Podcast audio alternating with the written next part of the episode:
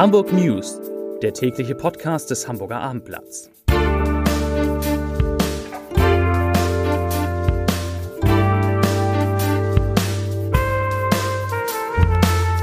Herzlich willkommen. Mein Name ist Lars Heider und heute geht es um die Corona-Inzidenz, die in Hamburg den dritten Tag in Folge gesunken ist. Weitere Themen. Airbus gibt seinen Mitarbeiterinnen und Mitarbeitern eine Beschäftigungsgarantie. Hapag-Lloyd macht einen gigantischen Gewinn. Und an der Otto-Hahn-Schule in Jenfeld sorgt ein Amok-Alarm für einen Ausnahmezustand. Dazu gleich mehr. Zunächst aber wie immer die Top 3, die drei meistgelesenen Themen und Texte auf abendblatt.de. Auf Platz 3, Hamburgs Gastronomen machen Front gegen Corona-Auflagen. Auf Platz 2, Hamburg verzichtet bald auf Nutzung der Luca-App und auf Platz 1 Amok-Alarm.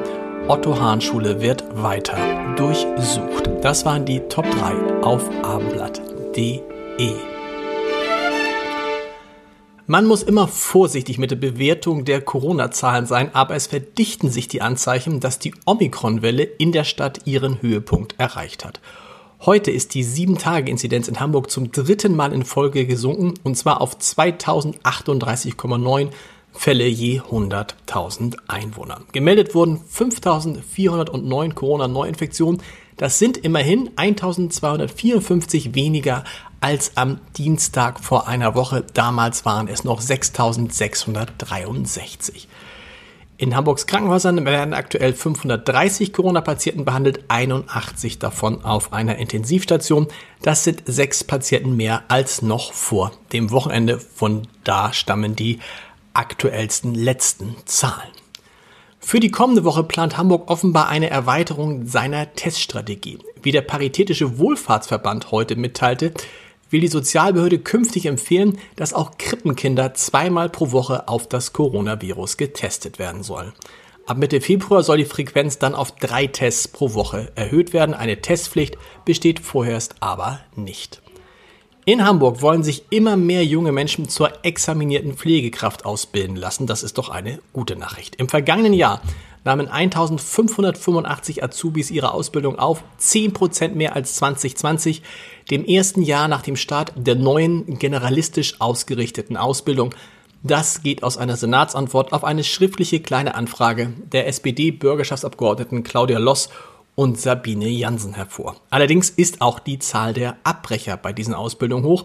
Mit 28,4 Prozent hat aus dem Jahr 2020 laut Senat mehr als jeder vierte Azubi die Ausbildung wieder abgebrochen. Bis tief in die Nacht haben Airbus und die IG Metall über den geplanten Konzernumbau verhandelt. Dann fand sich nach 18-stündigen Gesprächen im Radisson Blue Hotel am Flughafen in der siebten Verhandlungsrunde eine Lösung. Die von der Gewerkschaft bereits angekündigte Urabstimmung über einen Streik beim Hamburger Flugzeugbauer wird nicht notwendig sein. Man habe sich auf einen Kompromiss geeinigt, teilten beide Seiten heute mit.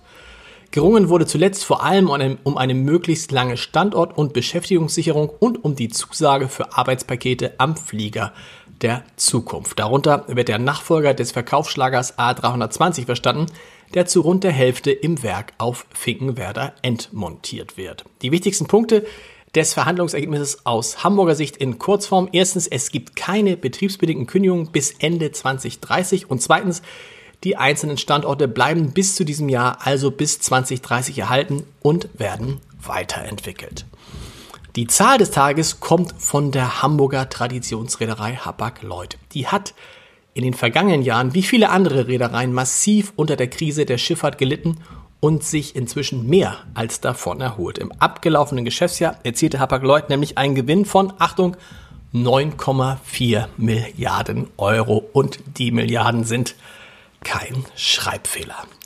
Ein Restaurant auf Sylt zu öffnen, das ist schon lange der Wunsch von Steffen Hensler. Und nach Abendblatt-Informationen hat der erfolgreiche Hamburger Gastronom jetzt tatsächlich einen Standort auf der Insel gefunden. Es werden im Internet bereits fünf Stellenangebote für Go by Steffen Hensler Sylt offeriert.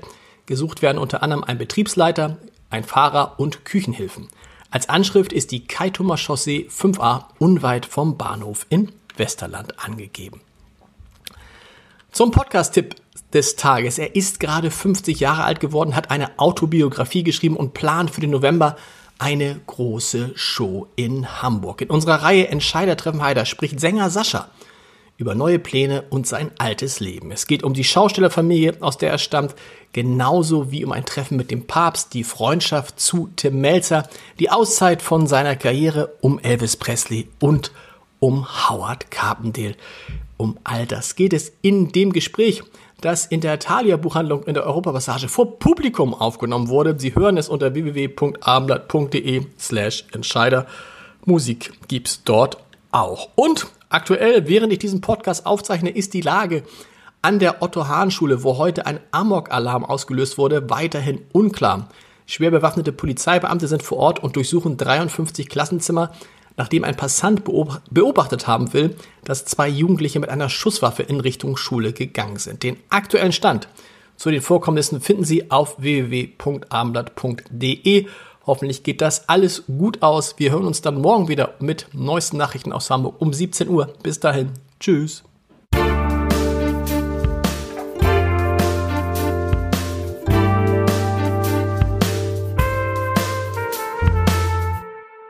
Weitere Podcasts vom Hamburger Abendblatt finden Sie auf abendblatt.de slash podcast.